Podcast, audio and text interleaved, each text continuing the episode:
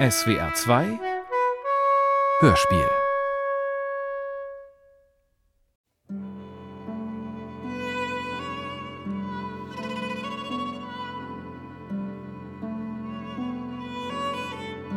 Sodom und Gomorra.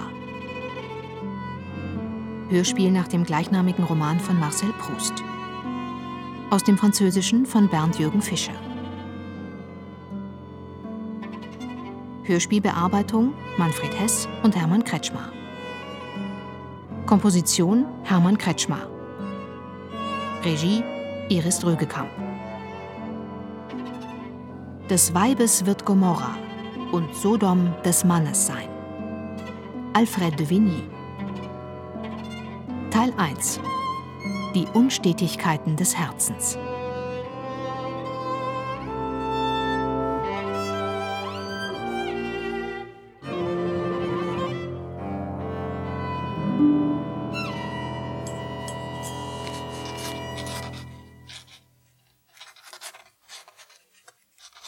Man wird sich erinnern, dass ich, bevor ich an jenem Tage, dem Tag, an dem die Soiree der Prinzessin von Germont stattfand, dem Herzog und der Herzogin von Germont den Besuch abstattete, von dem ich gerade erzählt habe, lange Zeit nach ihrer Rückkehr Ausschau gehalten und, während ich auf der Lauer lag, eine Entdeckung gemacht hatte, die ganz besonders Monsieur de Charlus betraf, aber auch für sich schon so bedeutend war, dass ich bis jetzt, bis zu dem Zeitpunkt, wo ich ihr den wünschenswerten Platz und Umfang geben kann, den Bericht darüber aufgeschoben habe. Ich hatte mich am Fenster im Erdgeschoss postiert und betrachtete durch die Fensterläden des Treppenhauses den kleinen Strauch der Herzogin und die kostbare Pflanze, die im Hof mit jener Beharrlichkeit ausgesetzt wurden, die man darauf verwendet, heiratsfähige junge Leute zum Ausgehen zu bewegen, und fragte mich, ob das schwerlich zu erwartende Insekt durch einen schicksalshaften Zufall den dargebotenen, vernachlässigten Stempel besuchen würde. Ich hörte deutlich Chupin, der sich zum Gehen fertig machte und mich hinter meiner Gardine nicht entdecken konnte, wo ich unbeweglich verharrte bis zu dem Augenblick, in dem ich mich jäh zur Seite warf, aus Furcht von Monsieur de Charlus gesehen zu werden, der auf dem Weg zu Madame de Villeparisis langsam den Hof überquerte, schmerbäuchig, leicht ergraut und im vollen Tageslicht sichtlich gealtert. Es hatte eines Unwohlseins der Madame de Villeparisis bedurft, damit Monsieur de Charlus zu dieser Stunde einen Besuch machte, womöglich das erste Mal in seinem Leben. Denn mit der Eigenwilligkeit der Gamante, die, statt sich dem gesellschaftlichen Leben anzupassen, dieses ihren persönlichen Gewohnheiten entsprechend abwandelten, hatte der Baron diese Zeit für die Lektüre, das Stöbern nach Antiquitäten usw. So reserviert und machte deshalb Besuche nur am Nachmittag zwischen vier und sechs Uhr. Um sechs Uhr ging er in den Jockey oder machte eine Spazierfahrt in den Bois. Kurz darauf wich ich noch einmal zurück, um nicht von Gipien gesehen zu werden. Als mir dann klar wurde, dass niemand mich sehen konnte, beschloss ich, meinen Platz nicht mehr zu verlassen, aus Angst, das Wunder, falls es eintreten sollte, zu versäumen, nämlich die nahezu unmögliche Ankunft des Insekts, das aus weiter Ferne als Botschafter zu der Jungfrau entsandt worden war, deren Erwartung sich schon so lange Zeit hinzog. Ich wusste, dass diese Erwartung nicht passiver war als die der männlichen Blüte, deren Staubgefäße sich spontan gedreht hatten, auf dass das Insekt den Pollen leichter empfangen könne. Ähnlich würde die Blütenfrau hier, falls das Insekt käme, kokett ihre Griffel beugen und ihm, um besser penetriert zu werden, unmerklich wie eine heuchlerische, aber entflammte Maid auf halbem Wege entgegenkommen. Ich hatte bereits aus der scheinbaren List der Pflanzen eine Folgerung über einen umfangreichen, unbewussten Teil des literarischen Werks gezogen, als ich Monsieur de Charlus sah, wie er bei der Marquise herauskam. In diesem Augenblick, in dem er sich unbeobachtet wähnte und die Lider gegen die Sonne gesenkt hielt, hatte Monsieur de Charlus jene Spannung in seinem Gesicht gelöst, jene künstliche Vitalität gedämpft, die bei ihm die Belebung durch das Gespräch und die Willenskraft aufrechterhielten. Und ich fand in seinem Gesicht, dass ich gleichsam in natürlichem Zustand erblickte, etwas so Liebevolles, so Wehrloses, dass ich mich des Gedankens nicht erwehren konnte, Monsieur de Charlus wäre sehr verärgert, wenn er wüsste, dass er beobachtet würde. Denn das, woran mich dieser Mann denken ließ, der so besessen war von Männlichkeit, der sich so viel darauf einbildete, dem alle Welt abscheulich effeminiert erschien, das also, woran er mich mit einem Mal denken ließ, war, so deutlich trug er vorübergehend deren Züge, Ausdruck und Lächeln, eine Frau.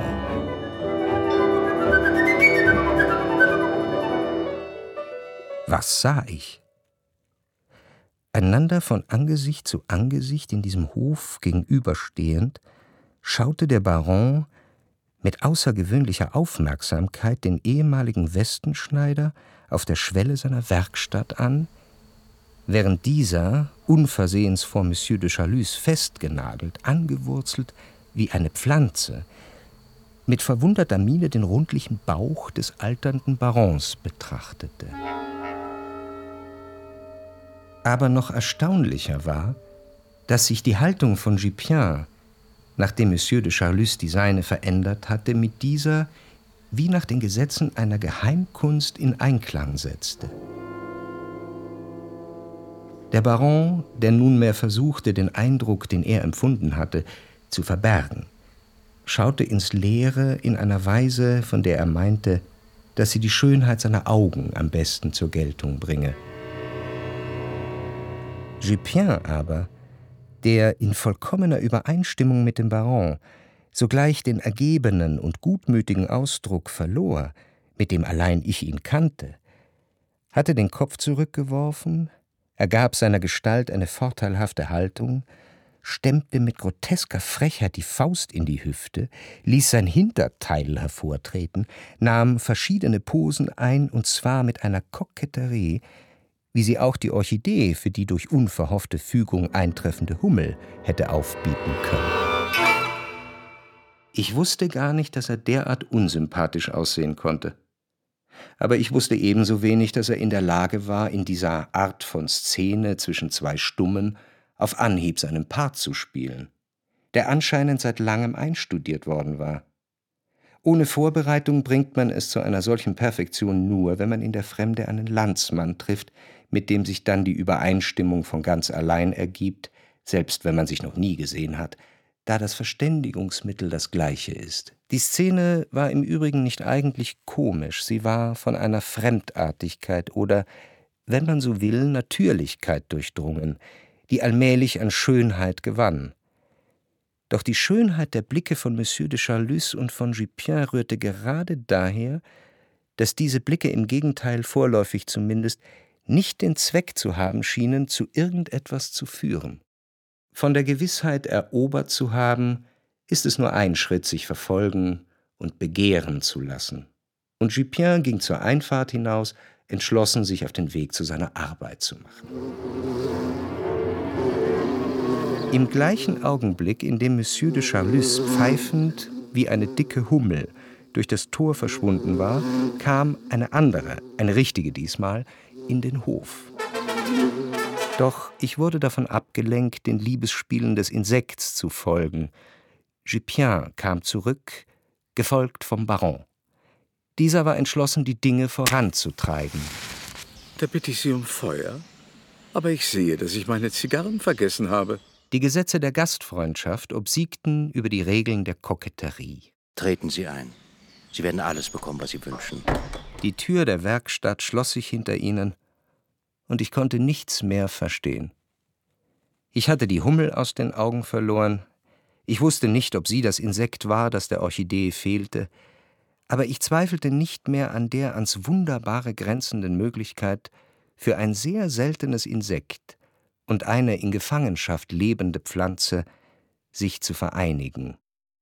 Jetzt, Nachdem Monsieur de Charlus als schlichter Vergleich für schicksalhafte Zufälle ganz gleich welcher Art und ohne den geringsten wissenschaftlichen Anspruch, gewisse Gesetze der Botanik mit dem in Beziehung zu setzen, was man meist sehr unzulänglich als Homosexualität bezeichnet, der schon seit Jahren nur zu den Stunden in dieses Haus kam, in denen Jupien nicht da war, durch den Zufall eines Unwohlseins von Madame de Villeparisis, dem Westenschneider, und in ihm jenem Glück begegnet war, das Männern von der Art des Barons von einem jener Wesen vorbehalten wird, die sogar, wie man sehen wird, unendlich viel jünger und schöner als Jupien sein können, dem Mann, der dafür vorgesehen ist, dass auch sie ihr Teil an den Wonnen dieser Welt erhalten, dem Mann, der nur ältere Herren liebt. Jedenfalls war ich einstweilen sehr ärgerlich darüber, dass ich die Unterhaltung zwischen dem ehemaligen Westenschneider und dem Baron nicht mehr hörte.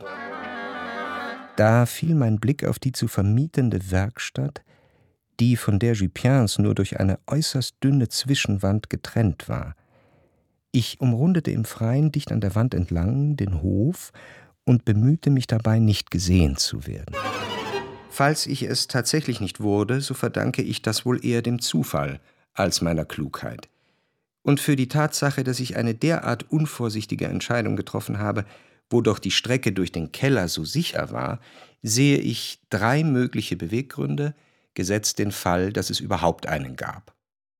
Zuerst einmal meine Ungeduld.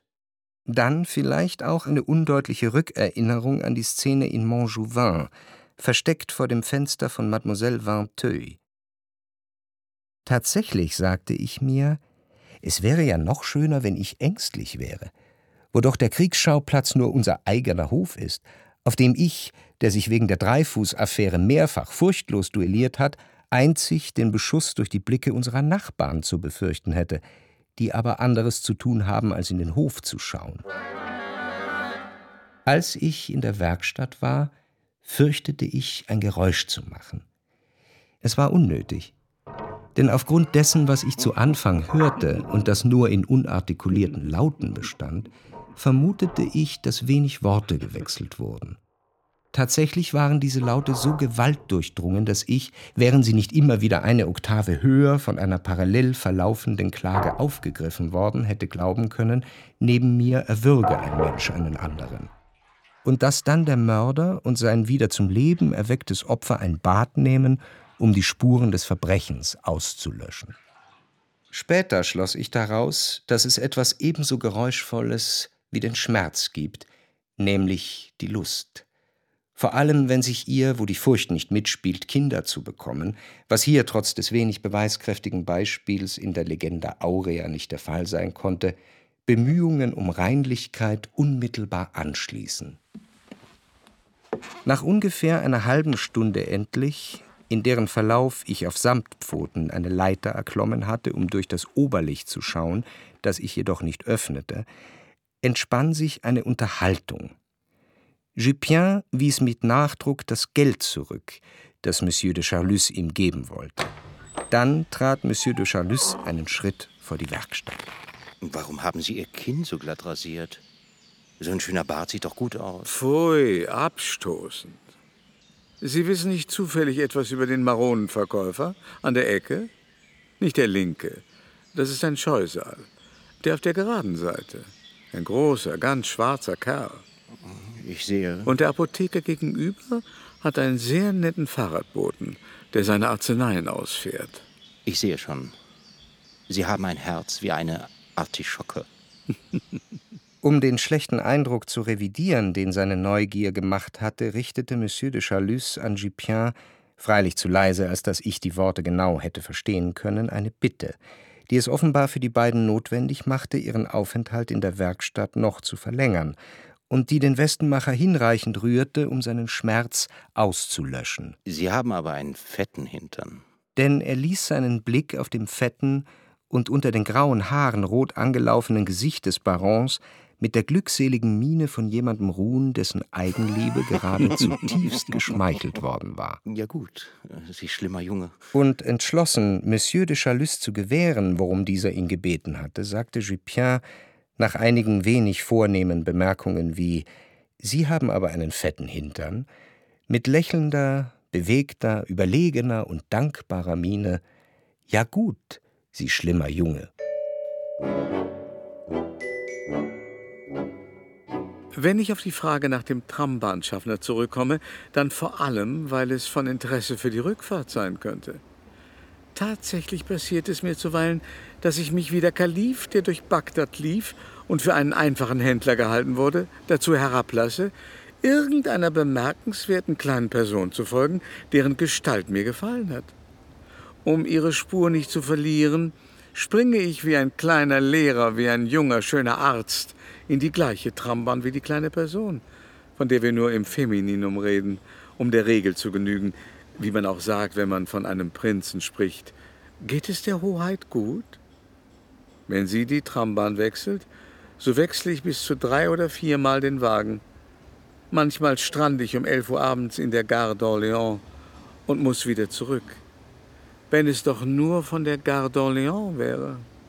Aber einmal zum Beispiel habe ich ein Gespräch nicht früher anknüpfen können und stieg in Les Aubrais aus, zugleich mit meiner jungen Person, die jedoch, o oh Ungemach, von ihrer Familie, alle Laster hatte ich bei ihr vermutet, außerdem eine Familie zu haben, auf dem Bahnsteig erwartet wurde.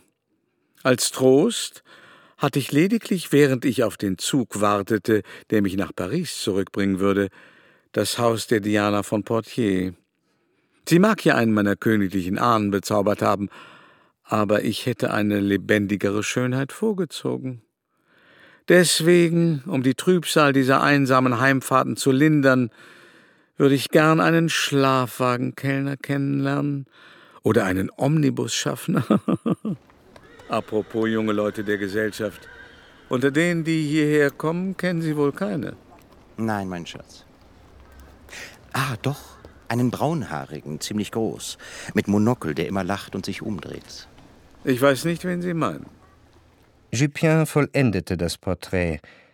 Doch Monsieur de Chalus konnte nicht herausfinden, um wen es sich handelte, denn er wusste nicht, dass der Westenmacher zu jenen Leuten gehörte, von denen es mehr gibt, als man glaubt, die sich nicht an die Haarfarbe von jemandem erinnern können, den sie nur flüchtig kennen. Doch für mich, der ich diese Schwäche Jupiens kannte und braun durch blond ersetzte, schien das Porträt sehr genau den Herzog von Châtellerault wiederzugeben. Um auf die jungen Leute zurückzukommen, die nicht aus dem Volk stammen, so hat mir ein seltsamer junger Bursche gerade den Kopf verdreht. Ein intelligenter, kleiner Bürgerlicher, der mir eine außerordentliche Respektlosigkeit bezeigt. Er hat keine Vorstellung davon, was für eine außergewöhnliche Persönlichkeit ich bin und was für einen winzigen Bacillus er selbst darstellt. Aber was soll es? Dieser kleine Esel mag so viel IA schreien, wie er will, vor meiner erhabenen Bischofsrobe. Bischof? Du? Aber das verträgt sich nicht gut mit der Religion. Ich habe drei Päpste in meiner Familie und das Recht auf rotes Tuch. Aber ich sehe schon, dass sie taub für Metaphern sind und die Geschichte Frankreichs sie kalt lässt. Aber da haben wir das Unglück. Wir haben uns über ernsthafte Dinge unterhalten und nun ist es vorbei zwischen uns für das, was ich erhoffte. Aber Sie könnten mir große Dienste erweisen. Sie könnten vermitteln. Doch dann wieder bringt mich nicht so in Stimmung wie dieser Gedanke und ich spüre, dass noch nichts vorbei ist. Seit dem Beginn dieser Szene hatte sich in meinen Augen von denen die Schuppen gefallen waren, an Monsieur de Charlus eine ebenso vollständige, ebenso plötzliche Wandlung vollzogen, als sei er von einem Zauberstab berührt worden.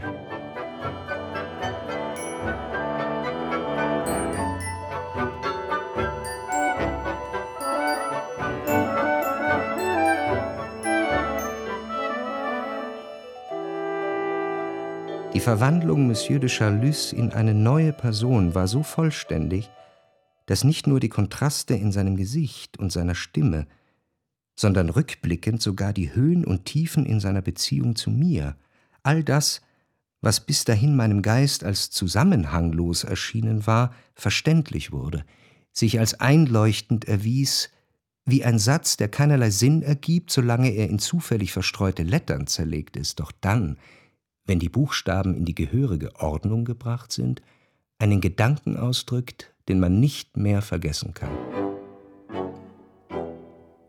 Außerdem begriff ich jetzt, weshalb ich vorhin, als ich ihn bei Madame de Villeparisis herauskommen sah, hatte meinen können, Monsieur de Charlus sehe aus wie eine Frau. Er war eine. Er gehörte zur Rasse jener Wesen, die weniger widersprüchlich sind, als man den Eindruck hat, deren Ideal männlich ist, gerade weil ihr Temperament feminin ist, und die im täglichen Leben jedoch nur dem Anschein nach anderen Männern gleichen, da, wo jedermann in jene Augen, durch die er alle Dinge auf der Welt betrachtet, eine Silhouette eingeschrieben, in die Iris eingeschnitten trägt, handelt es sich bei ihnen nicht um die einer Nymphe, sondern die eines Epheben. Eine Rasse, auf der ein Fluch liegt und die in Lüge und Meineid leben muss, weil sie weiß, dass das, was für jedes Geschöpf die größte Süße des Lebens ausmacht, ihr Verlangen, für strafbar und schändlich, für uneingestehbar gilt, die ihren Gott verleugnen muss, denn selbst wenn sie Christen sind, bleibt ihnen, sobald sie als Angeklagte vor den Schranken des Gerichts erscheinen, nichts anderes übrig, als sich vor Christus und in seinem Namen dessen, was ihr ganzes Leben erfüllt, als einer Verleumdung zu erwehren. Söhne ohne Mutter, die sie noch in der Stunde, da sie ihr die Augen schließen, belügen müssen. Freunde ohne Freundschaften, trotz all derer, die ihr häufig anerkannter Charme erweckt und die ihr oft gutes Herz empfinden würde. Doch kann man solche Beziehungen Freundschaften nennen, die nur dank einer Lüge kümmerlich dahinleben und aus denen sie beim ersten Aufwallen von Vertrauen und Ehrlichkeit, zu denen sie versucht sein mögen, mit Abscheu verstoßen würden, zumindest wenn sie es nicht mit einem unvoreingenommenen, sprich verständnisvollen Geist zu tun haben, der jedoch in ihrer Hinsicht von einer konventionellen Psychologie geblendet, aus dem eingestandenen Laster auf eben jene Zuneigung schließen wird, die ihm am allerfernsten liegt. So wie manche Richter bei Homosexuellen eine Mordtat leichter unterstellen und entschuldigen, oder Verrat bei Juden aus Gründen, die sie aus der Erbsünde beziehen, und dem Schicksal der Rasse? Der Schande anheimgefallen, haben sie schließlich aufgrund einer Verfolgung, die der Israels gleicht, die körperlichen und seelischen, manchmal schönen, oft abstoßenden Merkmale einer Rasse angenommen. Lassen wir für den Moment diejenigen beiseite, die aufgrund des Ausnahmecharakters ihrer Vorliebe glauben, sie seien den Frauen überlegen und sie deshalb verachten, die aus der Homosexualität ein Privileg großer Geister und ruhmreicher Epochen machen. Lassen wir schließlich jene für später, die einen Pakt mit Gomorra geschlossen haben. Wir werden von ihnen sprechen, wenn Monsieur de Charlus sie kennengelernt hat. Meduse Orchidee Als ich allein meinem Instinkt folgte, stießen mich die Quallen in Balbec ab. Doch wenn ich es fertigbrachte, sie wie Michelet vom naturhistorischen und ästhetischen Gesichtspunkt her zu betrachten, erblickte ich ein entzückendes, azurfarbenes Geschmeide. Sind sie nicht mit dem durchscheinenden Samt ihrer Blütenblätter wie malvenfarbene Orchideen des Meeres? Der Hass zwischen den Capulets und den Montagues war nichts im Vergleich zu den Hindernissen jeglicher Art, die überwunden worden sind, zu den speziellen Auswahlverfahren, denen die Natur die ohnehin schon seltenen Zufälle, die die Liebe herbeiführen, hat unterwerfen müssen, bevor ein ehemaliger Westenschneider, der gerade ganz sittsam in sein Büro gehen wollte, vor einem dicklichen fünfzigjährigen hingerissen tänzelt. Dieser Romeo und diese Julia können zu Recht glauben, dass ihre Liebe nicht die Laune eines Augenblicks ist. Von diesem Tag an sollte Monsieur de Charlus die Zeit, zu der er Madame de Villeparisis seine Aufwartung machte, ändern. Nicht, weil er Jupien nicht auch anderswo und bequemer hätte treffen können, sondern weil zweifellos für ihn, wie auch für mich, die Nachmittagssonne und die Blüten des Strauches mit seiner Erinnerung eng verbunden waren. Übrigens begnügte er sich nicht damit, die Nichte Jupiens, Madame de Villeparisis zu empfehlen, der Herzogin von Guermantes, einer ganzen brillanten Klientel, die sich umso mehr um die junge Näherin bemühte, als die wenigen Damen, die sich widersetzt oder nur gezögert hatten, zum Gegenstand schrecklicher Repressalien seitens des Barons wurden, sei es, um ein Exempel zu statuieren, sei es, weil sie seinen Zorn erregt und wieder seine herrschsüchtigen Machenschaften aufbegehrt hatten. Er machte auch die Position Jupins immer lukrativer, bis er ihn schließlich endgültig als Sekretär zu sich nahm und zu Bedingungen einstellte, von denen wir später hören werden. Ach, was für ein glücklicher Mensch, dieser Jupien. Françoise hatte eine Tendenz, Beweise der Güte zu unter- oder übertreiben, je nachdem, ob sie ihr galten oder nicht. In diesem Fall aber bedurfte es keiner Übertreibung und sie empfand außerdem auch keinen Neid, denn sie mochte Jupien aufrichtig gern. Ach, was für ein guter Mann, der Baron. So gütig, so fromm, so ganz wie es sich gehört. Wenn ich eine Tochter zu verheiraten hätte und zu den reichen Leuten gehörte, würde ich sie dem Baron mit geschlossenen Augen geben. Aber Françoise. Meine Mutter lächelte. Diese Tochter würde ja ziemlich viele Ehemänner haben. Vergessen Sie nicht, dass Sie sich schon Jupien versprochen haben. Ach, herrje. Das ist auch so einer, der eine Frau sehr glücklich machen könnte. Wenn es auch Reiche und Elendarme gibt, mit dem Wesen hat das nichts zu tun. Der Baron und Jupien, die sind Leute vom selben Schlag.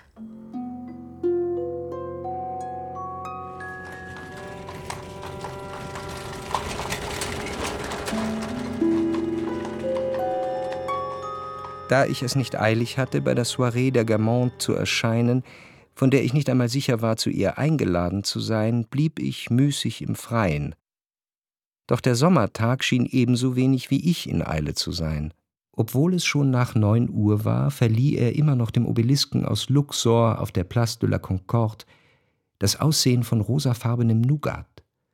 Dann veränderte er die Tönung und machte ihn zu etwas Metallischem, so dass der Obelisk nicht nur kostbarer wurde, sondern auch schlanker und nahezu elastisch erschien. Der Mond stand inzwischen am Himmel wie eine sorgfältig geschälte, aber etwas abgebissene Spelte einer Orange. Jetzt aber begannen die zur Soiree Eingeladenen einzutreffen. Und die Hausherrin hatte sich nicht weit vom Eingang niedergelassen, aufrecht und stolz in ihrer geradezu königlichen Majestät, die Augen von ihrem eigenen Feuer erleuchtet, zwischen zwei reizlosen Hoheiten und der Gattin des spanischen Botschafters. Ich reihte mich in die Schlange hinter einigen Gästen ein, die vor mir angekommen waren. Madame de Villemur, die Baronin Putbus, der Herzog von Bouillon, Madame d'Amoncourt, Monsieur Charles Swann, Monsieur Robert de Saint-Loup, Monsieur de Charlus, Baron Palamé de Germont. Die nächste Person, die vor mir eintrat, war der Herzog von Châtellerault. Seine durchlauchte Hoheit der Herzog von Châtellerault. Und von dem Augenblick an, in dem ich das Dröhnen meines Namens wie den Donner, der einer möglichen Katastrophe vorausgeht, vernommen hatte, musste ich, um jedenfalls für meinen guten Glauben einzutreten und als sei ich von keinerlei Zweifel gequält, mit entschlossener Miene auf die Prinzessin von Germont zugehen. Sie bemerkte mich, sie erhob sich und sie kam auf mich zu. Ich muss mich entschuldigen, Monsieur.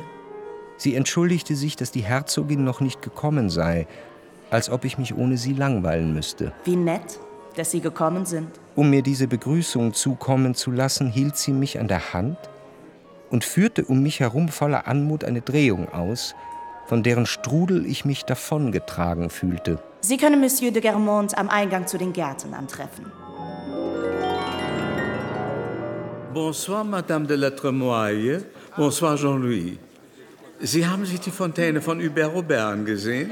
Ein Wunderwerk. Man hörte über alle Unterhaltungen hinweg Natürlich das nie versiegende sein, Geplapper von. Monsieur de Charlus. Und dann gäbe es nichts Vergleichbares in ganz Frankreich.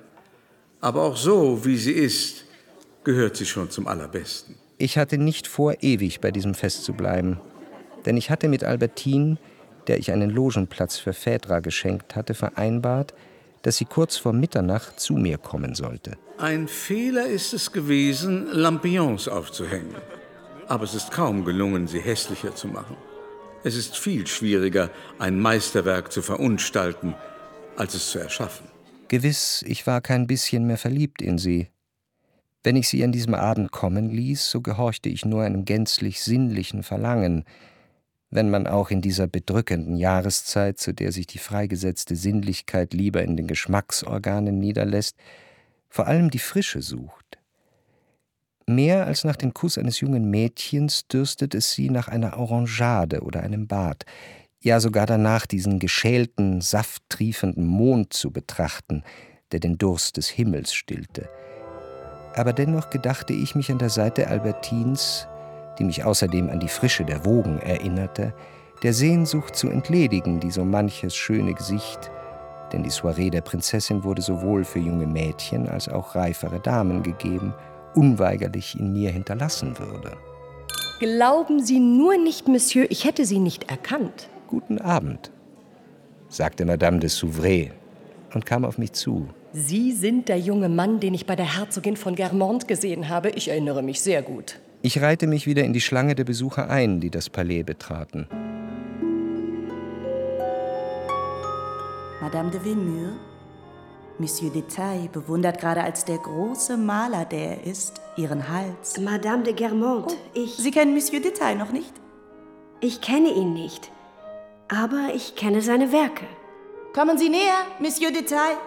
Ich möchte Sie Madame de Villemur vorstellen. Mit wie viel Natürlichkeit eine große Dame es versteht zu empfangen. Haben Sie meine entzückende Cousine Oriane schon lange nicht mehr gesehen? fragte mich die Prinzessin, mit der ich in die Salons zurückkehrte.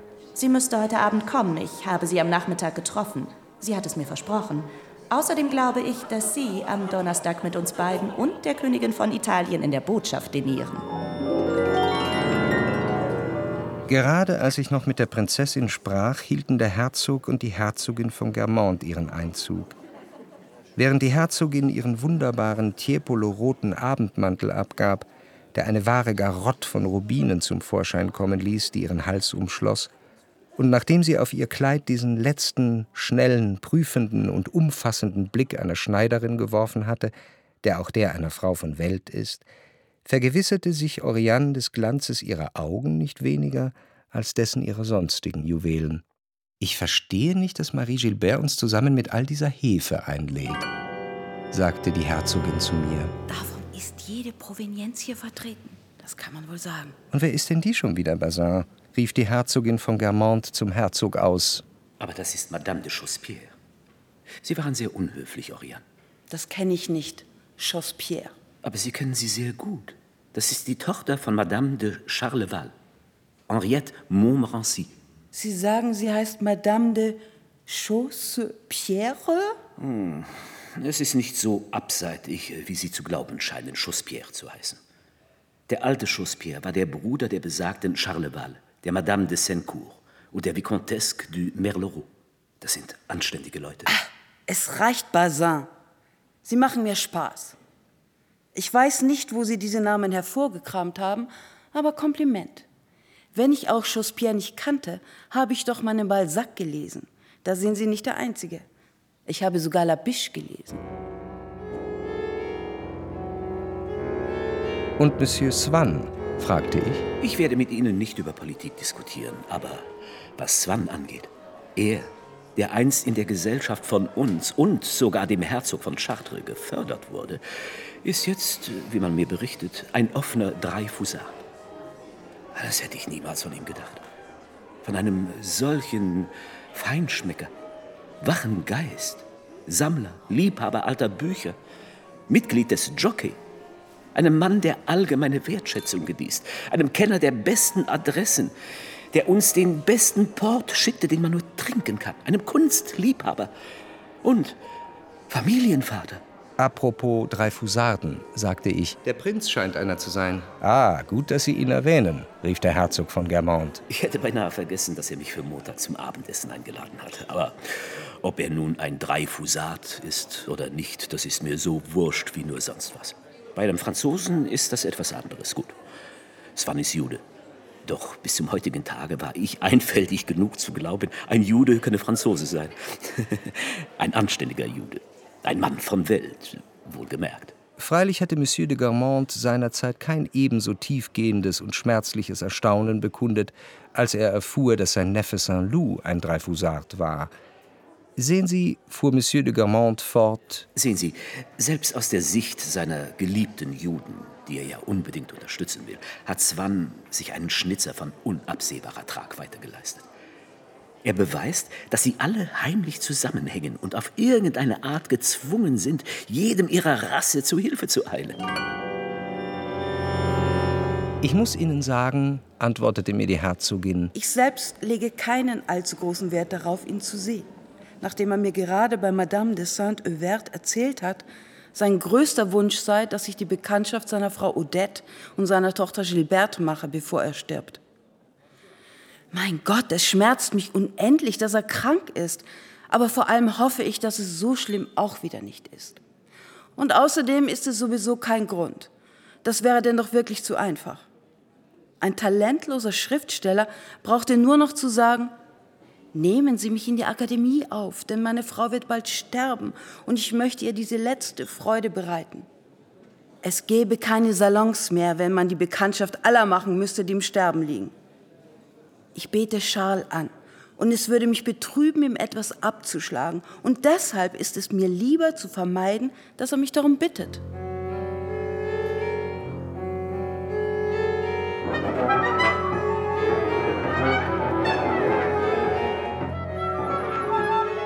Schließlich betrat zu meiner Freude Swann diesen Raum, der so groß war, dass er mich zunächst gar nicht bemerkte. Und mit einem fast unhöflichen Staunen, in dem taktlose Neugier, Grausamkeit und eine zugleich stille und sorgenvolle Besinnung auf sich selbst lagen, hefteten sich alle Blicke auf dieses Gesicht, dessen Wangen die Krankheit ausgezehrt hatte wie eine abnehmende Mondsichel, so dass sie außer unter einem bestimmten Blickwinkel zweifellos dem, unter dem Swann sich sah, flach abfielen wie eine konsistenzlose Dekoration, der allein eine optische Täuschung den Anschein von Fülle zu geben vermag. Die Pulcinella-Nase Swans, die lange Zeit von einem angenehmen Gesicht aufgenommen worden war, erschien jetzt, sei es wegen des Fehlens dieser Wangen, die sie nicht mehr zu verkleinern vermochten, sei es, dass die Arteriosklerose, die ja ebenfalls eine Vergiftungserscheinung ist, sie so rötete, wie es auch die Trunksucht bewirken kann, und sie so verformte, wie es auch das Morphium getan hätte, riesig, geschwollen, hochrot, mehr wie die eines alten Hebräers als die eines bemerkenswerten Valois. Ich durchquerte gerade den Rauchersalon, um mit Swan zu sprechen. Guten Abend, mein Lieber als ich zu meinem Missvergnügen eine Hand auf meine Schulter legte. Ich bin 24 Stunden in Paris und bin bei dir vorbeigegangen. Man hat mir gesagt, dass du hier bist, sodass also meine Tante die Ehre meiner Anwesenheit bei ihrem Fest nur dir verdankt. Es war Saint-Loup. Ich sagte ihm, wie schön ich das Anwesen fand. Ja, das macht sich ziemlich gut als historisches Denkmal. Ich allerdings finde das bedrückend. Oh, wir sollten nicht in die Nähe von meinem Onkel Parlament kommen. Sonst werden wir festgenagelt. ich nehme das meinem Onkel nicht übel. Nur finde ich es ulkig, dass sich mein Familienrat ausgerechnet aus Verwandten zusammensetzt, die es am wildesten getrieben haben. Um nur einmal mit dem größten Lebemann von allen zu beginnen, mein Onkel Charlus, meinem gerichtlichen Vormund, der selbst in seinem Alter noch immer nicht locker lässt. Es ist einmal die Rede davon gewesen, mich zu entmündigen.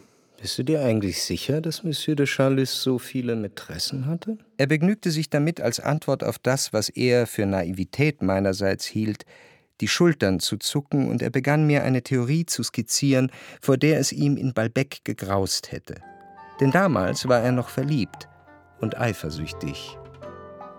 Nur in den Freudenhäusern findet man das Schuhzeug zu seinem Fuß, das, was wir im Regiment die passende Schablone nennen. Block hat mich mit einem bekannt gemacht. Das, welches Block besucht, muss ein extrem schäbiges, ein Armenparadies sein.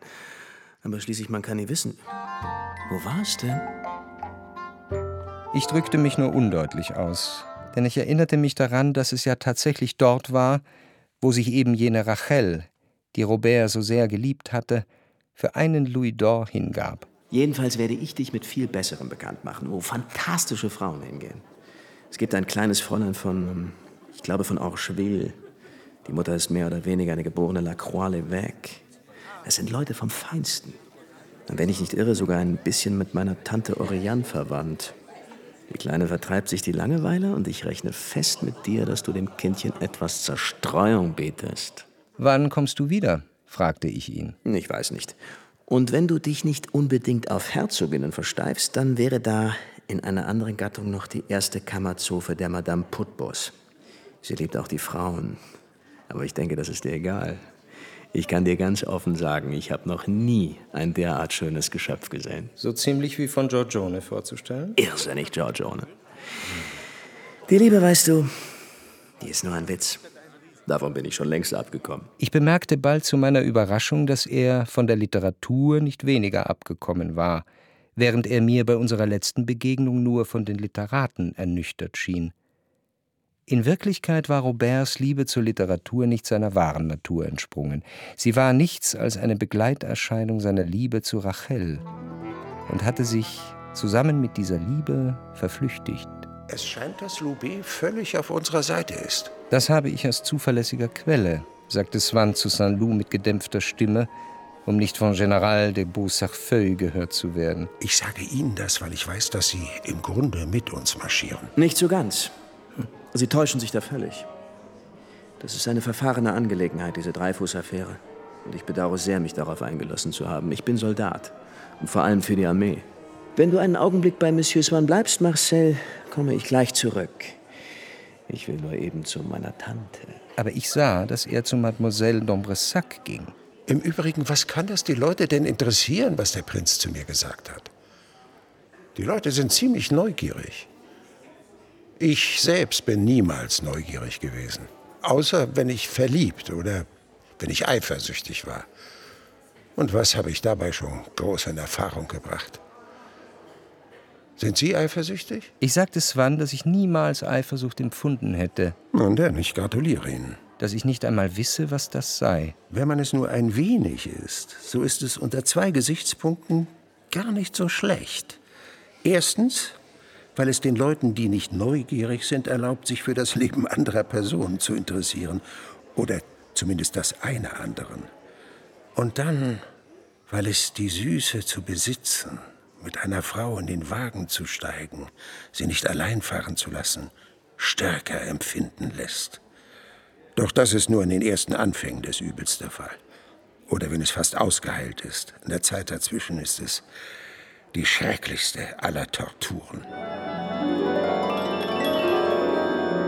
Nun gut, jetzt, wo ich ein wenig zu ermattet bin, um mit den anderen zu leben, erscheinen mir, wie es nun einmal die Eigenheit aller Sammler ist, diese vergangenen, so ganz persönlichen Gefühle, die ich empfunden habe, besonders wertvoll. Ich öffne mir selbst mein Herz wie eine Art Vitrine. Ich betrachte eins nach dem anderen. So viele Liebeserlebnisse, die die anderen nie kennenlernen werden. Doch kommen wir zu der Unterhaltung mit dem Prinzen. Ich werde davon nur einer einzigen Person erzählen, nämlich Ihnen. Wenn wir einige Schritte im Garten machen wollen, Monsieur, sagte ich zu Swan. Ich hatte Ihnen gesagt, nicht wahr, dass der Prinz den Abbé Poiré gefragt hatte, ob er seine Messe für Dreifuß lesen lassen könne.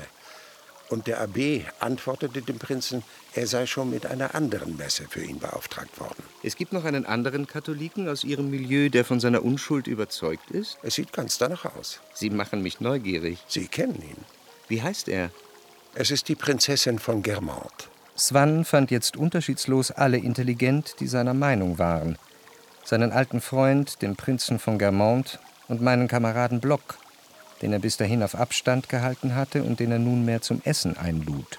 Intelligent. Ich weigere mich aber, Monsieur Blocks Petition zu unterschreiben. So galt er zwar in den Augen vieler als engagierter Dreyfusard, mein Kamerad hielt Swann jedoch für halbherzig, für vom Nationalismus infiziert und chauvinistisch. Ich verlasse Sie, ohne Ihnen die Hand zu schütteln, um nicht allen in diesem Saal, wo ich so viele Freunde habe, Adieu sagen zu müssen. Sie sollten einmal kommen und Ihre Freundin Gilberte besuchen. Sie ist wirklich sehr groß geworden. und hat sich sehr verändert. Sie werden sie kaum wiedererkennen. Sie würde sich sicher sehr freuen. Ich liebte Gilberte nicht mehr. Sie war für mich wie eine Tote, die man lange Zeit beweint hat, doch dann ist das Vergessen eingetreten. Und wenn sie nun wieder erwachen würde, könnte sie sich in ein Leben nicht mehr einfügen, das nicht mehr für sie gemacht ist. Ich hatte keine Lust mehr, sie zu sehen, nicht einmal Lust, ihr zu zeigen, dass ich keinen Wert mehr darauf legte, sie zu sehen, was ich mir doch tagtäglich, als ich sie noch liebte, vorgenommen hatte, ihr zu beweisen, sobald ich sie einmal nicht mehr lieben würde.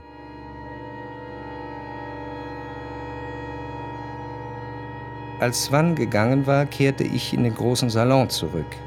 Ich wollte mich von der Prinzessin verabschieden, denn ihr Cousin und ihre Cousine der Herzog und die Herzogin von Germont brachten mich nach Hause und hatten es eilig. Während der Rückfahrt waren meine Gedanken weit weg von den Germont.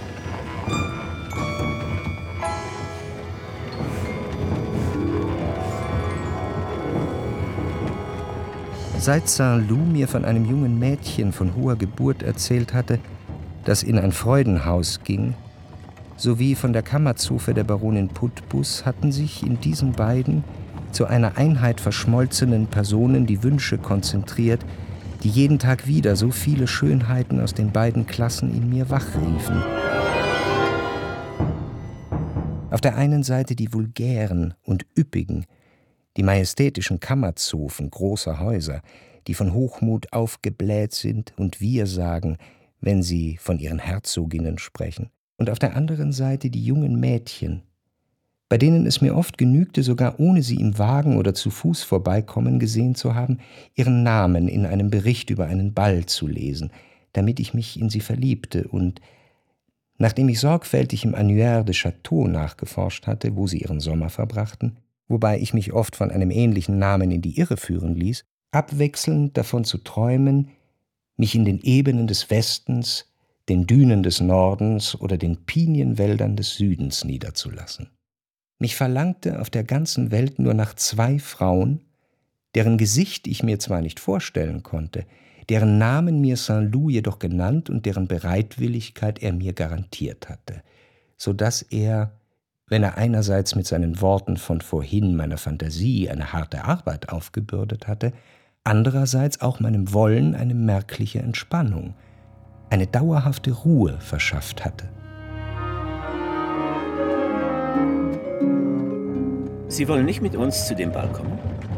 Ich würde Ihnen einen venezianischen Umhang leihen. Und ich kenne jemanden, außer Oriane natürlich, das brauche ich wohl kaum zu sagen, für den das eine riesige Freude wäre. Nämlich für die Prinzessin von Parma. Sie singt in einem Fort Loblieder auf sie. Der Wagen hatte angehalten, der Diener ging, um das Tor öffnen zu lassen, die Pferde scharrten ungeduldig, bis es weit offen stand, und der Wagen fuhr in den Hof. Ich legte keinen Wert auf den Ball, sondern auf das Rendezvous mit Albertine. So lehnte ich ab. Ich hätte es gern gesehen, wenn Sie noch kurz zu uns hineingekommen wären, Monsieur. Ich kann nicht, weil mir gerade jetzt ein junges Mädchen einen Besuch machen will.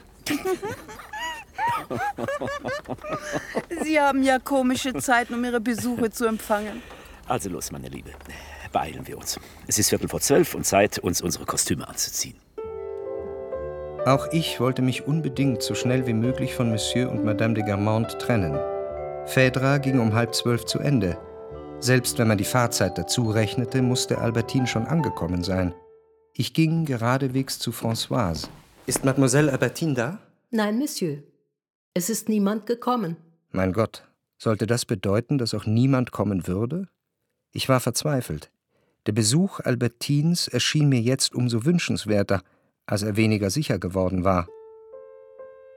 Da die Concierge jedes Mal, wenn die Haustür geöffnet wurde, auf einen elektrischen Knopf drückte, der die Treppenbeleuchtung anschaltete, und da es keine Bewohner des Hauses gab, die nicht schon heimgekehrt wären, verließ ich gleich wieder die Küche und setzte mich ins Vorzimmer, um dort zu lauern, wo die etwas zu schmale Scheibengardine, die die verglaste Eingangstür unserer Wohnung nicht völlig bedeckte, den düsteren, senkrechten Lichtstreifen einfallen ließ, den das Halbdunkel des Treppenhauses erzeugte. Wenn dieser Streifen plötzlich ein helles Goldgelb annehmen würde, so hätte Albertine unten das Haus betreten, und innerhalb von zwei Minuten würde sie bei mir sein. Niemand anders konnte zu dieser Stunde kommen. Das war doch etwas viel Unruhe um eine Albertine, an die ich während der Soirée Garmante keine drei Minuten gedacht hatte. Doch der mögliche Entzug eines schlichten physischen Vergnügens, der die erwartungsvollen Gefühle wiedererweckte, die ich einst in Bezug auf andere Mädchen, vor allem Gilberte, empfunden hatte, bereitete mir grausame Seelenqual. Ich wagte nicht nach Albertine zu schicken, dafür war es zu spät.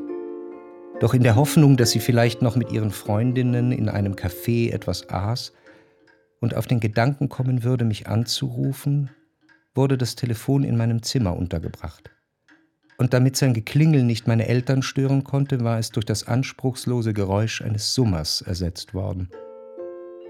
Aus Furcht, es zu überhören, rührte ich mich nicht. Ich verhielt mich so reglos, dass ich zum ersten Mal seit Monaten das Ticken der Pendeluhr wahrnahm.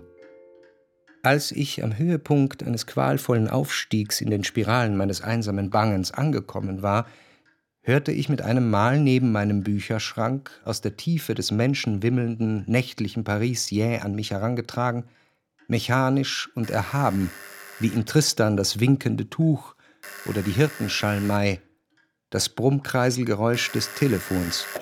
Ich störe Sie doch hoffentlich nicht, wenn ich zu so später Stunde anrufe. Aber nein, aber nein, sagte ich und unterdrückte meine Freude denn was sie über die ungehörige Stunde sagte, diente zweifellos als Entschuldigung dafür, dass sie gleich, wenn auch spät, noch kommen werde, und nicht dafür, dass sie nicht mehr kommen würde. Werden Sie noch kommen? Werden Sie noch kommen? fragte ich in gleichgültigem Ton. Eigentlich nein, wenn Sie mich nicht wirklich unbedingt brauchen. Sie musste unbedingt kommen. Aber das sagte ich ihr erst einmal nicht. Da wir nun miteinander sprachen, sagte ich mir, dass ich sie immer noch in der letzten Sekunde zwingen könnte, zu mir zu kommen oder auch mich zu ihr eilen zu lassen. Ja, ich bin nah bei mir zu Hause und ziemlich weit weg von Ihnen. Ich habe Ihre Nachricht nicht richtig gelesen. Ich habe sie gerade wiedergefunden und befürchtet, dass Sie auf mich warten. Ich spürte, dass sie log.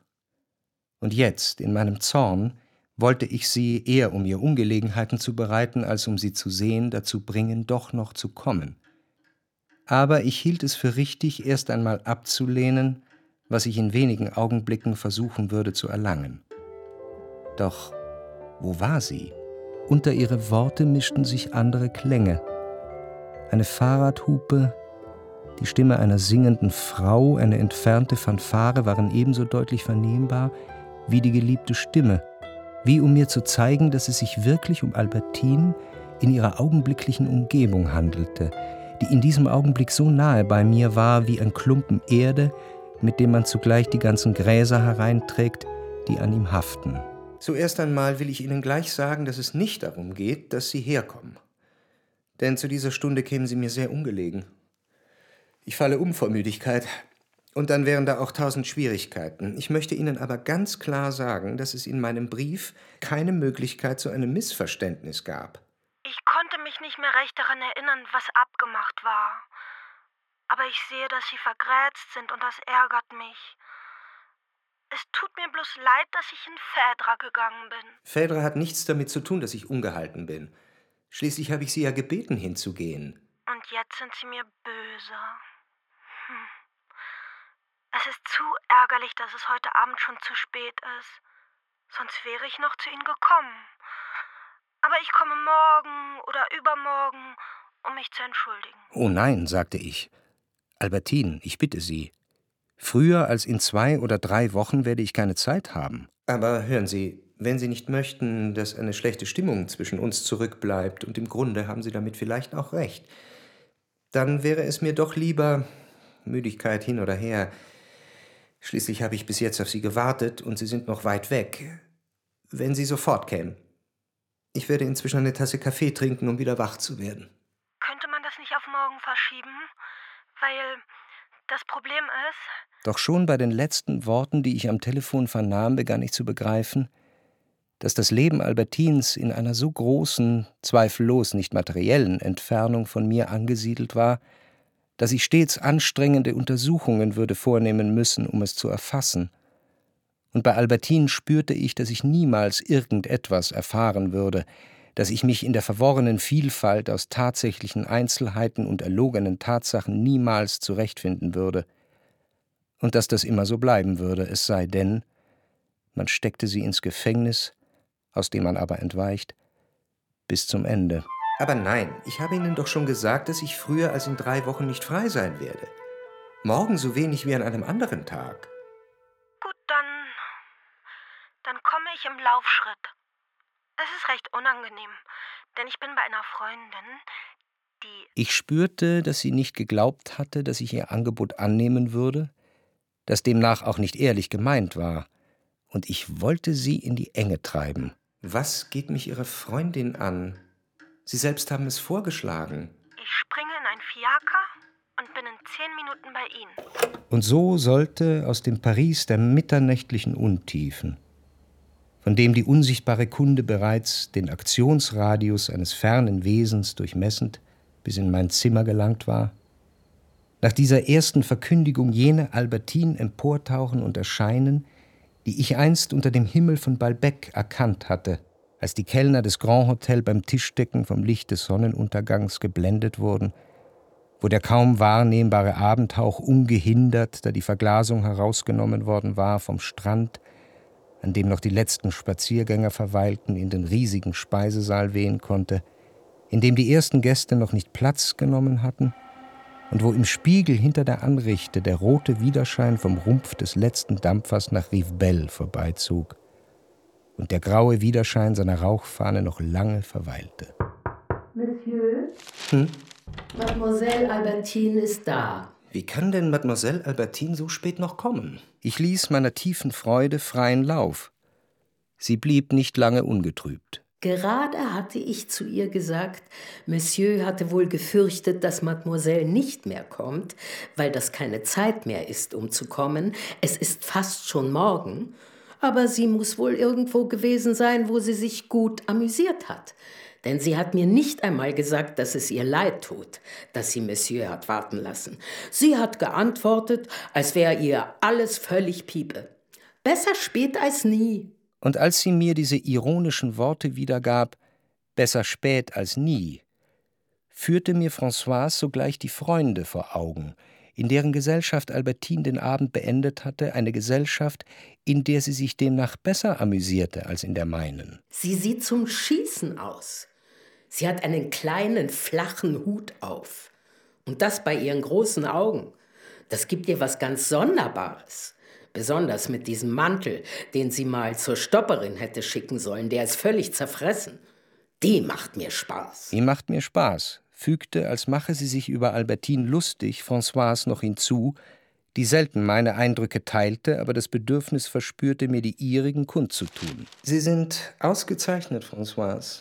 Sie sind nett, Sie haben tausend Vorzüge, aber Sie stehen immer noch am selben Punkt wie an dem Tag, an dem Sie in Paris angekommen sind. Sowohl was Ihre Kenntnis in Fragen der Toilette betrifft, als auch Ihre Aussprache und Ihre sprachlichen Schnitzer. Dieser Vorwurf war ganz besonders dumm. Denn die französischen Wörter, auf deren genaue Aussprache wir so stolz sind, sind selbst nur Schnitzer aus gallischen Mündern, die das Lateinische oder Sächsische verquer aussprachen, so dass unsere Sprache lediglich die fehlerhafte Aussprache irgendwelcher anderen darstellt.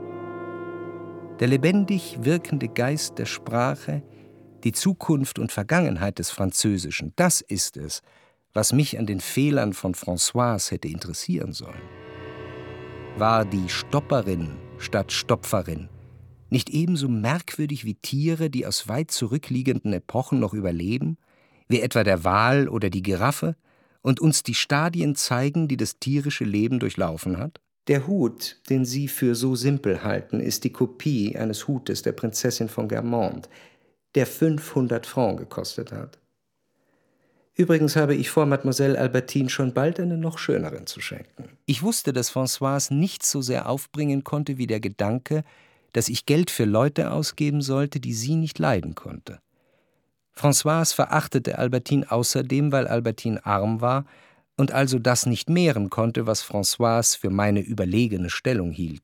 Dieser Mangel an Gegenseitigkeit schockierte sie vor allem in Sachen Nahrungsmittel. Dass Albertine Einladungen zum Essen von Maman annahm, obwohl wir niemals bei Madame Bontemps eingeladen wurden, das erschien ihr als eine Taktlosigkeit von Seiten meiner Freundin, die sie indirekt anprangerte, indem sie ein in Combray geläufiges Sprüchlein aufsagte. Essen wir mein? Ja, fein. Essen wir dein? Oh nein.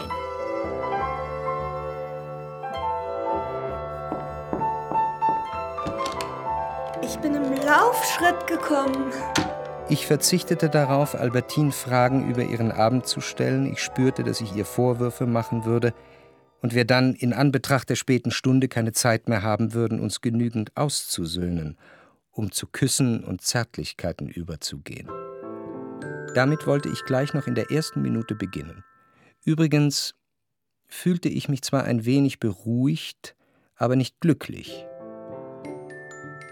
Die Orientierungs- und Richtungslosigkeit, die das Warten kennzeichnet, dauert auch nach Ankunft des erwarteten Wesens an. Und da sie sich in uns an die Stelle der Beruhigung gesetzt hat, um deretwillen wir uns sein Kommen als ein solches Vergnügen ausmalten, hindert sie uns daran, irgendeines zu empfinden. Albertine war da, meine zerrütteten Nerven verharrten in ihrer Erregung, erwarteten sie noch immer. Kann ich einen Gutschein kriegen, Albertine? So viele Sie wollen. So viele Sie wollen, sagte sie in ihrer ganzen Güte. Ich hatte sie noch niemals so hübsch gesehen. Noch einen? Sie wissen doch, dass mir das eben ein großes, großes Vergnügen bereitet. Und mir noch tausendmal mehr. Ich fragte Albertine, ob sie etwas zu trinken wolle. Wollen Sie etwas zu trinken?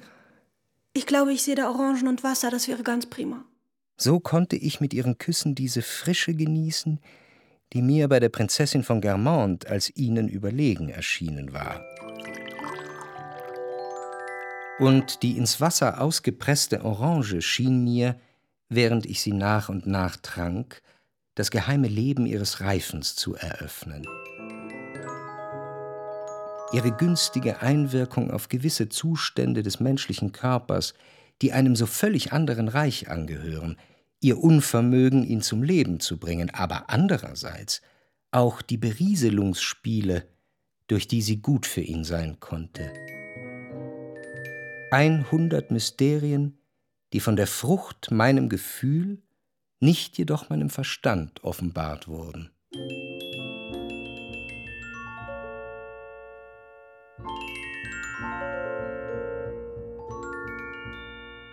Als Albertine gegangen war, fiel mir wieder ein, dass ich Swann versprochen hatte, Gilbert zu schreiben. Und ich fand es netter, das gleich zu tun. Ohne jede innere Erregung, als setzte ich nur die abschließende Zeile unter eine langweilige Schulaufgabe, schrieb ich auf den Umschlag den Namen von Gilbert Swann, mit dem ich einst meine Hefte bedeckt hatte, um mir die Illusion einer Korrespondenz mit ihr zu verschaffen. Doch wenn damals ich es war, der diesen Namen schrieb, so war nun diese Aufgabe von der Gewohnheit einem der zahlreichen Sekretäre übertragen worden, deren sie sich bedient. Dieser konnte den Namen von Gilbert mit umso größerer Gelassenheit schreiben, als er erst kürzlich von der Gewohnheit bei mir eingestellt worden, erst kürzlich in meinen Dienst getreten war.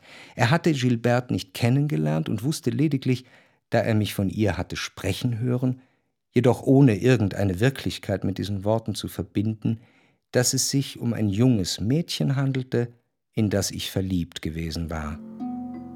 Ich konnte ihn nicht der Gefühllosigkeit bezichtigen,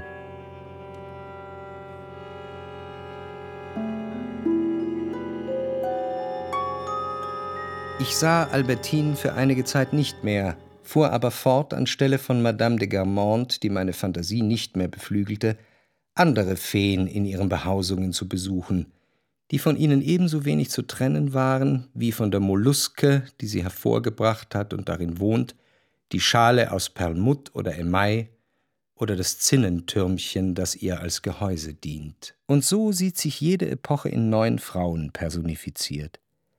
Der kleine Clan der Verdurins fand gegenwärtig ein viel lebhafteres Interesse als der leicht nationalistische, vorwiegend literarische Salon der Madame Swann. Der kleine Clan war nämlich das aktive Zentrum des Dreyfusismus.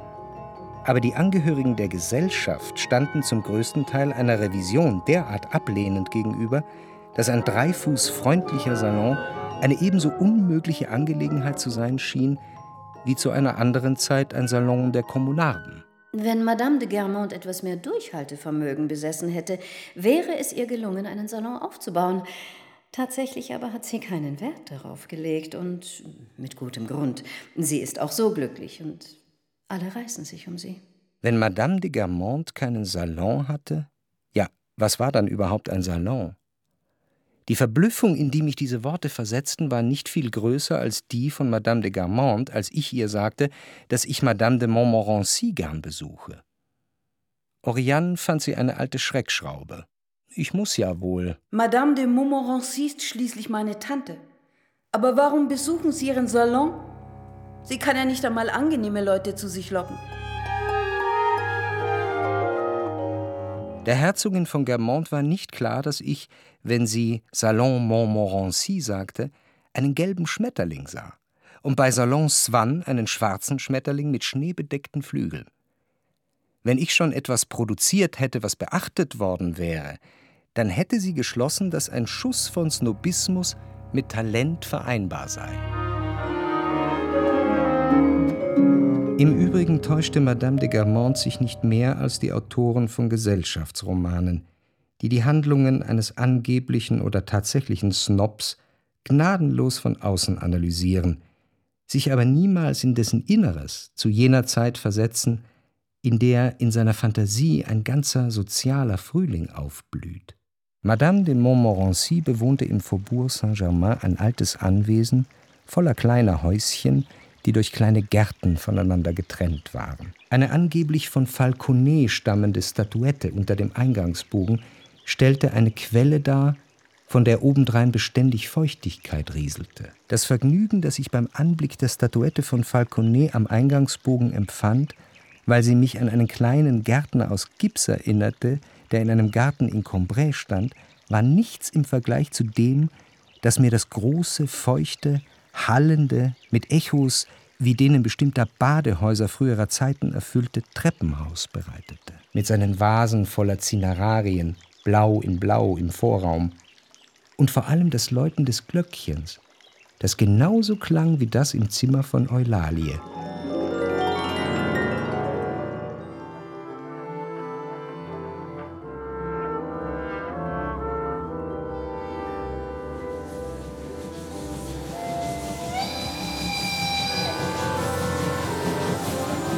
Meine zweite Ankunft in Balbec unterschied sich deutlich von der ersten.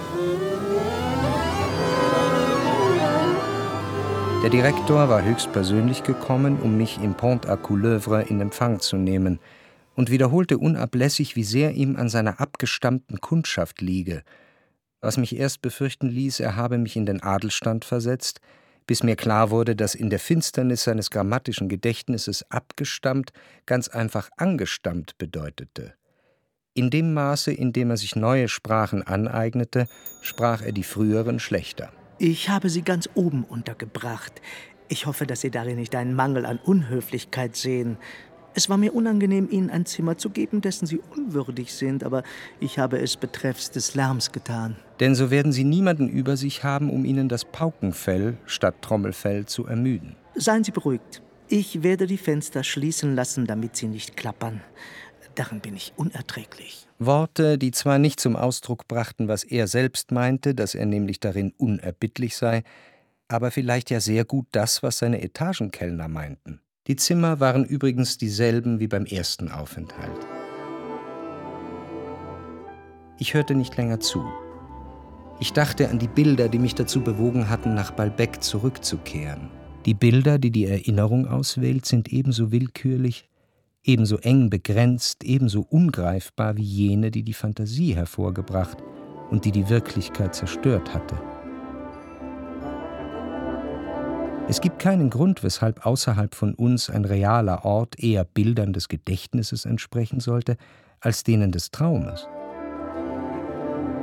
Und dann wird uns eine neue Wirklichkeit womöglich eben die Wünsche vergessen und sogar verachten lassen, derentwegen wir angereist waren. Diejenigen, die mich nach Balbec hatten reisen lassen, hingen zum Teil auch damit zusammen, dass die Verdurins, von deren Einladungen ich niemals Gebrauch gemacht hatte, und die sicherlich glücklich wären, mich zu empfangen, wenn ich mich auf dem Land dafür entschuldigen würde, dass ich ihnen in Paris niemals einen Besuch hatte abstatten können, wussten, dass wir wissen, dass mehrere unserer Getreuen ihren Urlaub an dieser Küste verbringen werden und wir deswegen für die ganze Saison eines der Schlösser des Monsieur de Cambremer, La Raspellière, gemietet und Madame Putbus dorthin eingeladen haben. Nachdem ich dies erfahren hatte, schickte ich noch am gleichen Abend, verrückt wie ich war, unseren jungen Laufburschen hin, um zu fragen, ob diese Dame ihr Kammerkätzchen nach Balbec mitnehmen würde. Der Concierge gab mir die gewünschte Auskunft, dass in der Tat die erste Kammerzofe ihre Herren begleiten würde. Zuerst zur Kur in Deutschland, dann nach Biarritz und schließlich zu Madame Verdurin. Seitdem war ich beruhigt und zufrieden, dass ich dieses Eisen noch im Feuer hatte. Aber ich hatte seit langer Zeit aufgehört, aus einer Frau so etwas wie die Quadratwurzel ihres Unbekannten ziehen zu wollen, das oft nicht einmal dem schlichten Vorgestelltwerden standhielt. Zudem wusste ich, dass ich mich just an einem der Orte befinden würde, an denen es von schönen Unbekannten nur so wimmelt. Ein Strand bietet davon nicht weniger als ein Ball. Und ich dachte im Voraus mit derselben Art von Freude an die Promenaden vor dem Hotel und auf dem Deich, wie sie mir Madame de Gamont bereitet hätte, wenn sie öfter, statt mich zu prunkvollen Diners einzuladen, meinen Namen Gastgeberinnen von Tanzvergnügungen für deren Herrenlisten genannt hätte. Damenbekanntschaften in Balbec zu machen, würde mir ebenso leicht fallen, wie es mir damals schwer gefallen war, denn ich hatte jetzt ebenso viele Beziehungen und Ansatzpunkte, wie mir bei meiner ersten Reise gefehlt hatten. Wie sehr hat sich der Landgerichtspräsident gefreut, als er von Ihrer Ankunft hörte? Ich wurde durch die Stimme des Direktors aus meiner Träumerei gerissen. Er berichtete mir, dass der Landgerichtspräsident mich noch am selben Abend in meinem Zimmer besuchen wolle. Da ich begann, mich erschöpft zu fühlen, erschreckte mich der Gedanke an einen solchen Besuch. Ich bitte, das irgendwie zu verhindern und zur Sicherheit Ihrer Angestellten auf meiner Etage Wache stehen zu lassen. Ich werde den Liftboy vom Dienst vor Ihre Tür stellen. Ist er endlich Oberpage geworden? Dafür ist er noch nicht lange genug im Haus. Das gäbe ein Gemecker. Ich erkenne an, dass er eine gute Erhaltung statt Haltung vor seinem Fahrstuhl hat, aber er ist noch ein wenig jung für vergleichbare Positionen.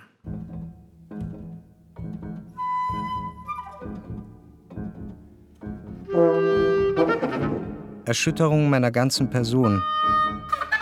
Gleich in der ersten Nacht versuchte ich, da ich an einem Anfall von Herzschwäche litt, mein Leiden unter Kontrolle zu halten und bückte mich, langsam und vorsichtig, um die Schuhe auszuziehen. Aber kaum hatte ich den ersten Knopf meines Stiefels berührt, als sich meine Brust weitete, angefüllt von einer unbekannten, einer göttlichen Gegenwart. Tränen rannen mir aus den Augen. Das Wesen, das mir zu Hilfe kam, das mich vor der seelischen Kälte rettete, war jenes, das mehrere Jahre zuvor in einem völlig gleichen Augenblick der Not und Einsamkeit, in einem Augenblick, in dem ich nichts mehr von mir selbst besaß, eingetreten war und mich mir selbst zurückgegeben hatte. Denn es war ich und mehr als ich, das Gefäß, das mehr ist als der Inhalt und ihn mir brachte. Ich hatte soeben in meiner Erinnerung das zarte, sorgenvolle und enttäuschte Gesicht meiner Großmutter über meinen erschöpften Zustand gebeugt so gesehen, wie es an jenem ersten Abend der Ankunft gewesen war. Das Gesicht meiner Großmutter, doch nicht derjenigen, die ich zu meinem Staunen und meiner Reue so wenig betrauert hatte, und die von dieser nur den Namen besaß, sondern meiner wirklichen Großmutter, deren lebendige Wirklichkeit ich zum ersten Male seit den Champs-Élysées wo sie ihren Anfall gehabt hatte, in einer unwillkürlichen und vollständigen Erinnerung wiederfand. Diese Wirklichkeit existiert für uns nicht, solange sie nicht durch unser Denken wiedererschaffen worden ist. Sonst wären Menschen, die in einen gigantischen Kampf verwickelt gewesen sind, allesamt große epische Dichter. Und in dem wahnsinnigen Verlangen, mich in ihre Arme zu werfen, erfuhr ich erst in diesem Augenblick, mehr als ein Jahr nach ihrer Beerdigung, aufgrund jenes Anachronismus, der so oft verhindert, dass der Kalender der Tatsachen mit dem der Gefühle übereinstimmt, dass sie tot war. Unsere Seele hat, ganz gleich zu welchem Zeitpunkt wir sie betrachten, insgesamt nur einen nahezu fiktiven Wert, trotz der umfangreichen Bilanz ihrer Reichtümer. Denn manchmal sind die einen, dann die anderen nicht verfügbar, ob es sich dabei übrigens um tatsächliche oder um eingebildete Reichtümer handelte, wie für mich zum Beispiel ähnlich dem Reichtum des alten Namens Germont, auch der sehr viel schwerer wiegende, die wahre Erinnerung an meine Großmutter. Denn mit den Trübungen des Gedächtnisses sind die Unstetigkeiten des Herzens verbunden.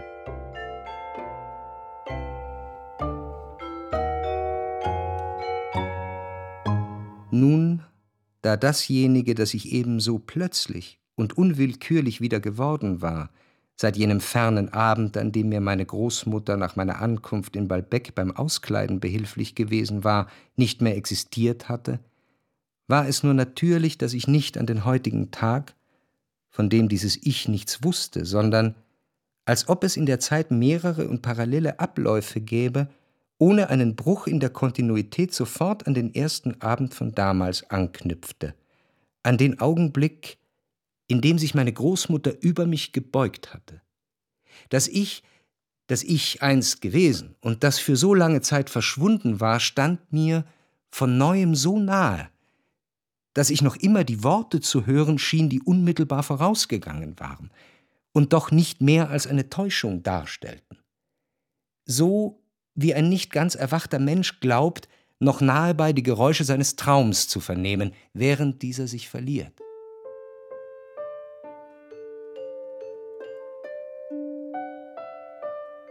Jetzt wusste ich, dass ich Stunden um Stunden würde warten können, dass sie niemals wieder in meiner Nähe sein würde, und ich entdeckte es nur, weil ich soeben, als ich sie zum ersten Mal lebendig, wahrhaftig, mein Herz bis zum Bersten erfüllend in mir fühlte, als ich sie schließlich wiederfand, erfahren musste, dass ich sie für immer verloren hatte.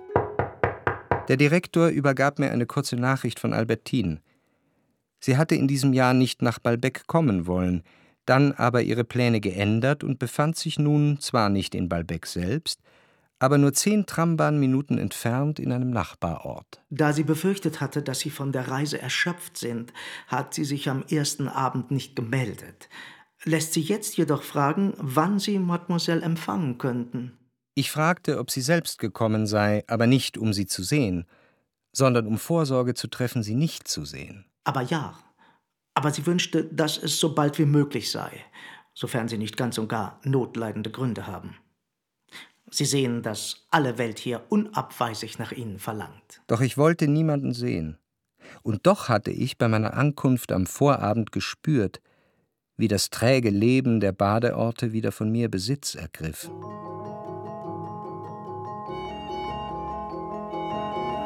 Trotz der Versprechungen des Direktors brachte man mir wenig später die geknickte Karte der Marquise von Cambremer. Die alte Dame war gekommen, um mich zu besuchen, hatte fragen lassen, ob ich zu sprechen sei, und als man ihr sagte, ich sei erst am Vorabend angekommen und fühle mich unwohl, nicht weiter insistiert, sondern sicherlich nicht ohne bei der Apotheke oder beim Krämer anzuhalten, wo dann ihr Diener vom Bock sprang und hineinging, um irgendeine Rechnung zu bezahlen oder Einkäufe zu machen, die Rückfahrt nach Vettern in ihrer alten, achtfach gefederten, zweispännigen Kutsche angetreten. Deren Räderrollen hörte man übrigens recht oft in den Straßen von Balbec. Auf der Karte, die man mir brachte, hatte Madame de Cambremer eilig vermerkt, dass sie übermorgen eine Matinee geben würde. Und gewiss wäre es mir noch vor zwei Tagen, so müde ich des Gesellschaftslebens auch immer gewesen sein mochte, die reinste Freude gewesen, es in diese Gärten verpflanzt zu genießen, in denen dank der Lage von Vettern im Freiland Feigen, Palmen, Rosenbäume bis ans Meer hinunterwuchsen, das oft in mediterraner Ruhe und Bläue dalag, auf dem die kleine Yacht der Eigentümer dahinglitt, die vor Beginn des Festes die wichtigsten Gäste in den Strandbädern auf der anderen Seite der Bucht abholte, dann aber, wenn alle anwesend waren, mit ihren ausgespannten Sonnensegeln als Speisesaal für die Nachmittagsmahlzeit diente und schließlich am Abend wieder losfuhr, um diejenigen zurückzubringen, die sie herbeigebracht hatte. Ein reizender Luxus, doch so kostspielig, dass Madame de Cambremer zum Teil auch, um die entstehenden Kosten zu decken, auf die verschiedensten Weisen versucht hatte, ihre Einkünfte zu verbessern, insbesondere indem sie zum ersten Mal eines ihrer Besitztümer vermietete, eines, das sich von Fettern völlig unterschied, La Raspellière. Doch jetzt hatten Vergnügungen für mich keinen Sinn mehr. Ich schrieb also an Madame de Cambremer, um mich zu entschuldigen, wie ich auch vor einer Stunde Albertine abgewiesen hatte. Der Kummer hatte meine Fähigkeit zum Verlangen ebenso vollständig beseitigt, wie starkes Fieber einem den Appetit nimmt. Meine Mutter sollte am nächsten Tag ankommen, doch so wie ein Schauspieler, der seine Rolle kennen und längst an seinem Platz sein sollte, aber erst in letzter Sekunde ankommt und seinen Text erst ein einziges Mal durchgelesen hat, geschickt darüber hinwegtäuscht, wenn sein Stichwort fällt, damit niemand etwa seine Verspätung bemerken kann, so erlaubte mir auch, als meine Mutter ankam, mein ganz frischer Kummer, nichtsdestoweniger mit ihr zu sprechen, als sei er schon immer der gleiche gewesen. Sie glaubte, lediglich der Anblick all der Stätten, an denen ich mit meiner Großmutter gewesen war, habe den Kummer wiedererweckt, was übrigens nicht der Fall war. Schließlich drängte mich meine Mutter hinauszugehen. Ich bin Mademoiselle Albertine begegnet und bestehe darauf, dass du dich mit ihr wegen der netten Dinge, die sie zu mir über Großmutter und dich gesagt hatte, triffst. Während ich darauf wartete, dass es Zeit würde, mich mit Albertine zu treffen, hielt ich meine Augen wie auf eine Zeichnung, die man schließlich nicht mehr sieht, weil man sie zu lange angesehen hat, auf die Fotografie von meiner Großmutter geheftet, die Saint-Loup angefertigt hatte. Eines Tages dann entschloss ich mich, Albertine mitteilen zu lassen, dass ich sie demnächst empfangen würde. Denn an einem Morgen von großer vorfrüher Hitze hatten die tausend Schreie der spielenden Kinder, die scherzenden Badenden, die Zeitungshändler mir in feurigen Zügen in verschlungenen Funkenflügen den glühenden Strand beschrieben, den die kleinen Wellen eine um die andere mit ihrer Frische benetzten. Dann hatte das Symphoniekonzert begonnen, vermischt mit dem Plätschern der Wellen, in dem die Violinen vibrierten wie ein über dem Meer verirrter Bienenschwarm. Sofort hatte es mich danach verlangt, Albertines Lachen wiederzuhören, ihre Freundinnen wiederzusehen, diese jungen Mädchen, die sich vor den Meereswogen abhoben und als der unlösbare Zauber, die charakteristische Flora von Balbec in meiner Erinnerung geblieben waren. Und ich hatte beschlossen, durch Françoise eine Nachricht an Albertine zu schicken für die nächste Woche. Während das sanft ansteigende Meer bei jeder sich brechenden Welle gänzlich mit kristallenen Läufen die Melodie überdeckte, deren Phrasen so voneinander getrennt zu sein schienen wie die laute spielenden Engel, die sich im Giebelfeld der italienischen Kathedrale zwischen den Zinnen von blauem Porphyr und schäumendem Jaspis erheben. Doch an dem Tag, an dem Albertine kam, war das Wetter wieder unfreundlich und kühler geworden. Und obendrein hatte ich keine Gelegenheit, ihr Lachen zu hören. Sie war äußerst schlechter Laune. Balbec ist langweilig dieses Jahr. Ich werde zusehen, dass ich nicht lange bleibe. Sie wissen ja, dass ich seit Ostern hier bin. Das ist mehr als ein Monat. Keiner ist hier. Sie können glauben, dass das gar nicht lustig ist.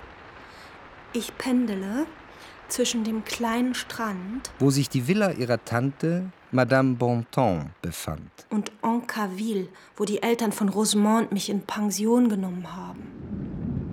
Nachdem ich Albertine bis nach Epreville gebracht hatte, unternahm ich, trotz des Regens, der kürzlich gefallen war, und des alle paar Minuten wechselnden Himmels, einen einsamen Spaziergang zu jener Landstraße, die der Wagen von Madame de Villeparisis genommen hatte, wenn wir mit meiner Großmutter einen Ausflug machten. Wasserpfützen, die die hell scheinende Sonne noch nicht getrocknet hatte, machten den Boden zu einem wahren Sumpf, und ich dachte an meine Großmutter, die damals keine zwei Schritte tun konnte, ohne sich zu beschmutzen. Doch sobald ich bei der Straße angekommen war, stand ich wie geblendet. Dort, wo ich mit meiner Großmutter im Monat August nur die Blätter und gewissermaßen den Standort der Apfelbäume gesehen hatte, standen sie nun, soweit das Auge reichte, in voller Blüte von unerhörtem Luxus. Im Ballkleid und mit den Füßen im Schmutz gaben sie keinerlei Obacht, nicht den allerherrlichsten rosigen Satin zu verderben, den man je gesehen hatte und den die Sonne zum Glänzen brachte. Der weit entfernte Horizont des Meeres gab den Apfelbäumen einen Hintergrund wie auf einem japanischen Holzschnitt. Wenn ich den Kopf hob, um den Himmel zwischen den Blüten zu betrachten, die sein Blau noch heiterer, fast ungestüm erscheinen ließen, war es, als wichen sie zur Seite, um die Weite dieses Paradieses zu zeigen. Unter dem Azur ließ eine leichte, aber kühle Brise die errötenden Blütensträuße leicht erschauern. Blaumeisen setzten sich auf die Zweige und hüpften zwischen den Blüten, die nachsichtig stille hielten als habe ein Liebhaber des Exotischen und der Farben diese lebendige Schönheit künstlich erschaffen. Aber sie rührte auch zu Tränen, da man, soweit sie auch mit ihren Wirkungen einer überfeinerten Kunst ging, doch spürte, dass sie natürlich war, dass diese Apfelbäume dort im freien Feld standen wie Bauern an einer der Landstraßen Frankreichs. Dann folgten plötzlich den Strahlen der Sonne die des Regens. Sie schraffierten den ganzen Horizont und umschlossen das Band der Apfelbäume mit ihrem grauen Netz. Doch diese richteten weiterhin ihre blühende rosige Schönheit auf in dem plötzlich eiskalten Wind und unter dem niedergehenden Regen.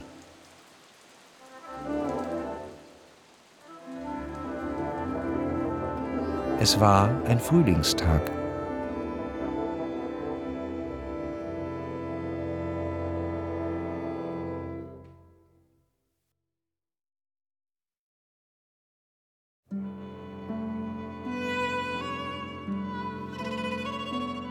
Sodom und Gomorra. Hörspiel nach dem gleichnamigen Roman von Marcel Proust. Aus dem Französischen von Bernd Jürgen Fischer. Teil 1 die Unstetigkeiten des Herzens. Marcel Michael Rotschopf. Maman Corinna Kirchhoff. Françoise Gabriele Heinz. Albertine Lilith Stangenberg.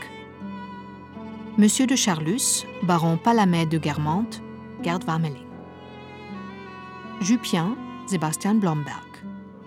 Charles Swann, Matthias Habich.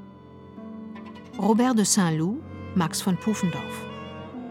Prinzessin von Guermantes, Katharina Bach. Herzog Bazin von Guermantes, André Jung. Herzogin Oriane von Guermantes, Laila Abdullah. Hoteldirektor Gustav Peter Wöhler. Madame Verdurin, Leslie Moulton. Madame de Souvray, Claude Dedemo. Madame de Villemur, Friederike Ott. Laufbursche Christoph Heißler. Ausrufer Salon Germont Wolfgang Pregler. Besetzung Nana Rademacher und Sandra Pasic. Ton und Technik Daniel Sänger und Sonja Röder. Sowie Björn Müller, Ursula Potyra, André Boucharep und Bernd Friebel. Mischung Daniel Sänger, John Krohl und Sonja Röder. Musikaufnahmen Rainer Schwarz. Assistenz Jakob Kozerke. Wissenschaftliche Beratung Uta Felten. Regieassistenz Christoph Schwab und Martin Bunz. Komposition Hermann Kretschmar. Musik Ensemble Modern. Dirigat Pablo Drucker. Hörspielbearbeitung Manfred Hess und Hermann Kretschmar. Regie Iris Drögekamp. Produktion Südwestrundfunk und Deutschlandfunk 2018. Dramaturgie Manfred Hess